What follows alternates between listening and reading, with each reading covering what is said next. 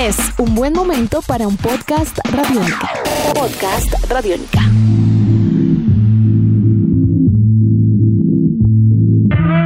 Bienvenidos todos y todas a un nuevo episodio del podcast Calle Radiónica, un encuentro con personajes alrededor de una cultura que ha tenido un papel fundamental en el mundo de la música, el baile, la moda y el arte en general, la cultura hip hop. Yo soy David Rentería Lozano y para cerrar esta serie de episodios en los que conversamos con los líderes de organizaciones que hacen uso del hip hop como herramienta de transformación, lo vamos a hacer con una fundación que va a cumplir tres años de proceso y que lleva momentos de libertad a las personas que por distintos motivos no la tienen no cuentan con ella. Exactamente en el centro de reclusión La Picota aquí en la ciudad de Bogotá. Hoy nuestro encuentro es con Dana Muñoz, una ingeniera industrial, creadora y directora de la Fundación Inshallah. Con ella estuvimos hablando de la historia de esta iniciativa, de logros y de cómo el hip hop lleva momentos de libertad a muchos hip hoppers. Esta es pues nuestra conversación con Dana de la Fundación Inshallah. Bienvenidos. Podcast Radiónica.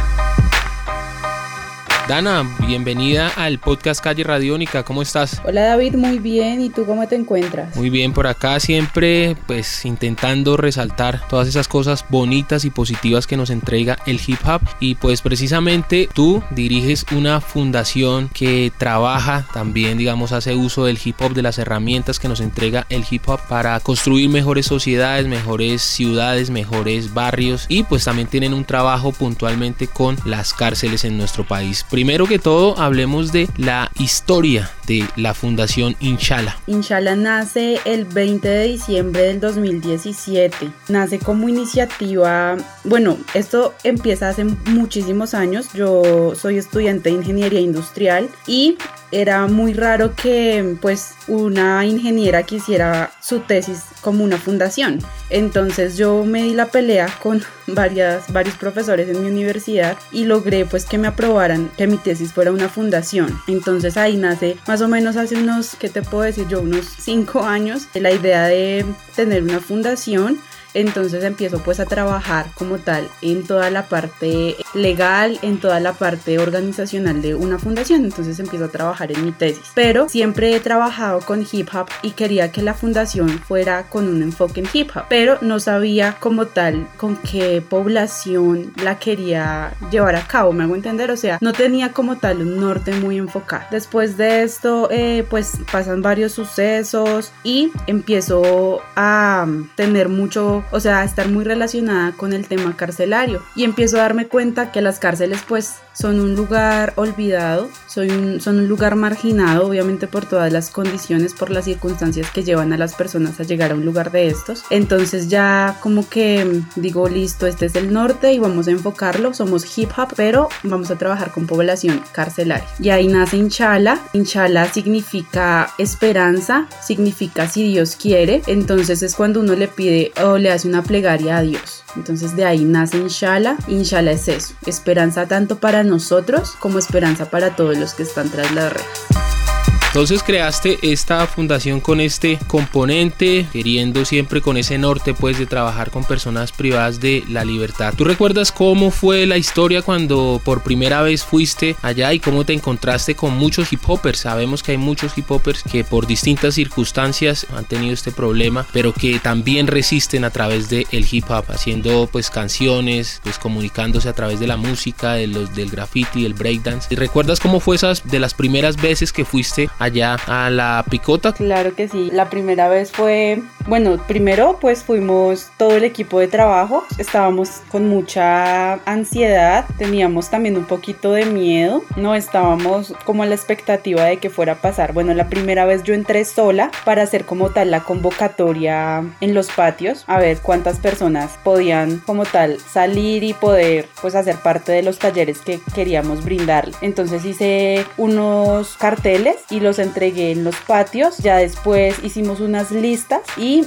yo estaba en la biblioteca esperando a que los chicos fueran llegando, les iba pues haciendo como unas preguntas. Igual pues eso se trabajó de la mano con la guardia y ellos me decían pues de acuerdo a, a la hoja de vida de ellos allá adentro me decían quiénes sí podían y quiénes no. Y ya cuando arrancamos con los talleres fue algo demasiado mágico, David, porque nosotros vimos a los seres humanos que hay detrás de todas las cosas que pasan allá. Vimos a los artistas, vimos, a, vimos el hip hop en su esencia, en lo que es el hip hop realmente. Entonces allí ellos se sintieron libres, se les olvidó por un momento que estaban tras las rejas y empezamos a construir lazos, empezamos a construir familia, empezamos a construir amor y empezamos a construir libertad. Se les entrega un momento de libertad dentro pues de la prisión. ¿Cuáles son esas actividades que ustedes desarrollan? ¿Talleres? ¿De qué forma hacen los talleres? Pues en este caso en la picota. Bueno, nosotros hacemos muchísimas cosas, pero nuestro centro es, son tres talleres. Trabajamos un taller de rap, un taller de breakdance, un taller de graffiti. No es fácil porque tenemos muy pocas herramientas, pero con lo poco que tenemos lo hemos venido desarrollando pues hace ya más o menos dos años y medio, casi tres. Lo desarrollamos en un lugar pues que está un poquito abandonado, pero nosotros lo hemos acomodado y ese ha sido nuestro espacio siempre para los talleres allí. Eh, nosotros pues nos rebuscamos cómo llevar el conquer, rebuscamos para mm, poder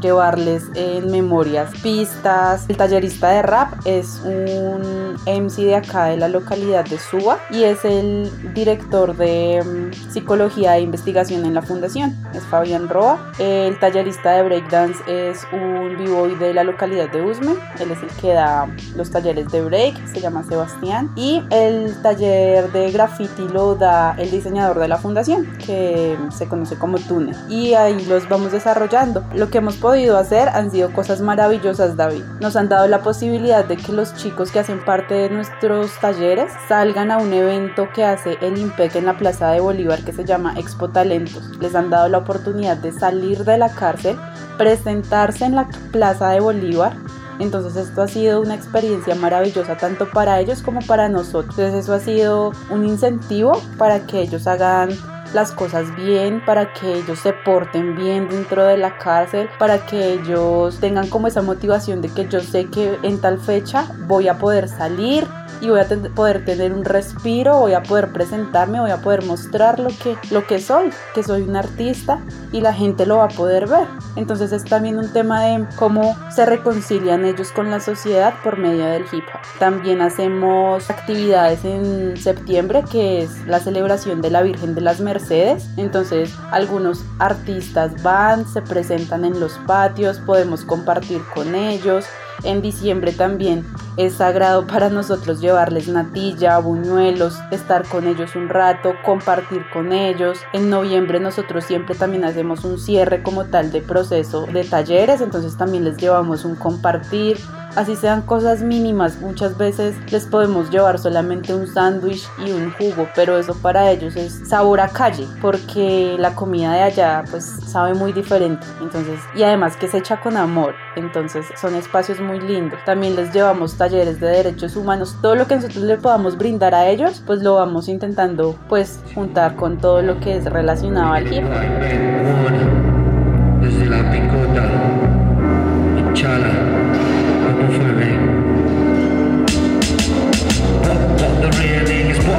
Mm-hmm.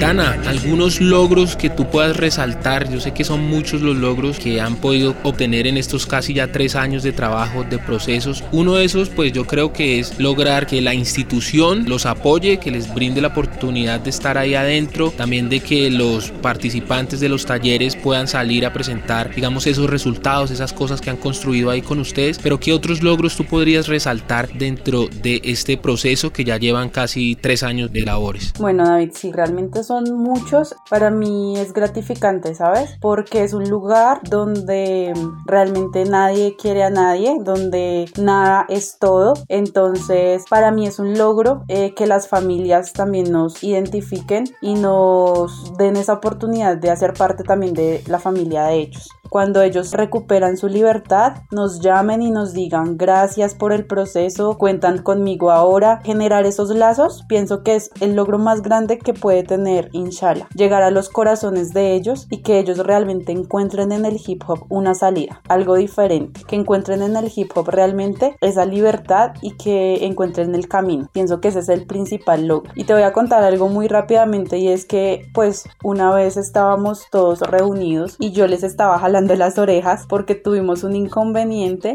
y ya cuando estábamos terminando la sesión y yo ya tenía, porque a mí me dan hasta una hora para poder estar en parte interna, entonces ya yo tenía que salir y se me acerca uno de los chicos y me dice, mira Dana, a mí me faltan muchos días todavía por estar acá y si ustedes se van, para mí va a ser una cosa terrible porque mm, realmente el hip hop y ustedes son los que me han dado esa motivación para seguir. Decía, yo espero con muchas ansias todos los martes y jueves para poder salir, para poderlos ver, para poderlos abrazar. Entonces eso a mí me marcó muchísimo David, que él se acercara a decirme que no le fuera a quitar los talleres, que no le quitara el rap de la vida de él, que no se lo quitara porque para él era todo, para él era todo lo que él tenía allá adentro. Eso para mí fue algo que me marcó, me estremeció y yo dije no puedo desistir. Han pasado muchas cosas David, porque trabajar allá adentro no es fácil por muchas razones, pero ese tipo de mm, ese tipo de, de seres humanos que hacen esto, pues para mí son todos. Entonces pienso que la lucha es por ellos y para ellos y hay que seguir, no podemos desistir.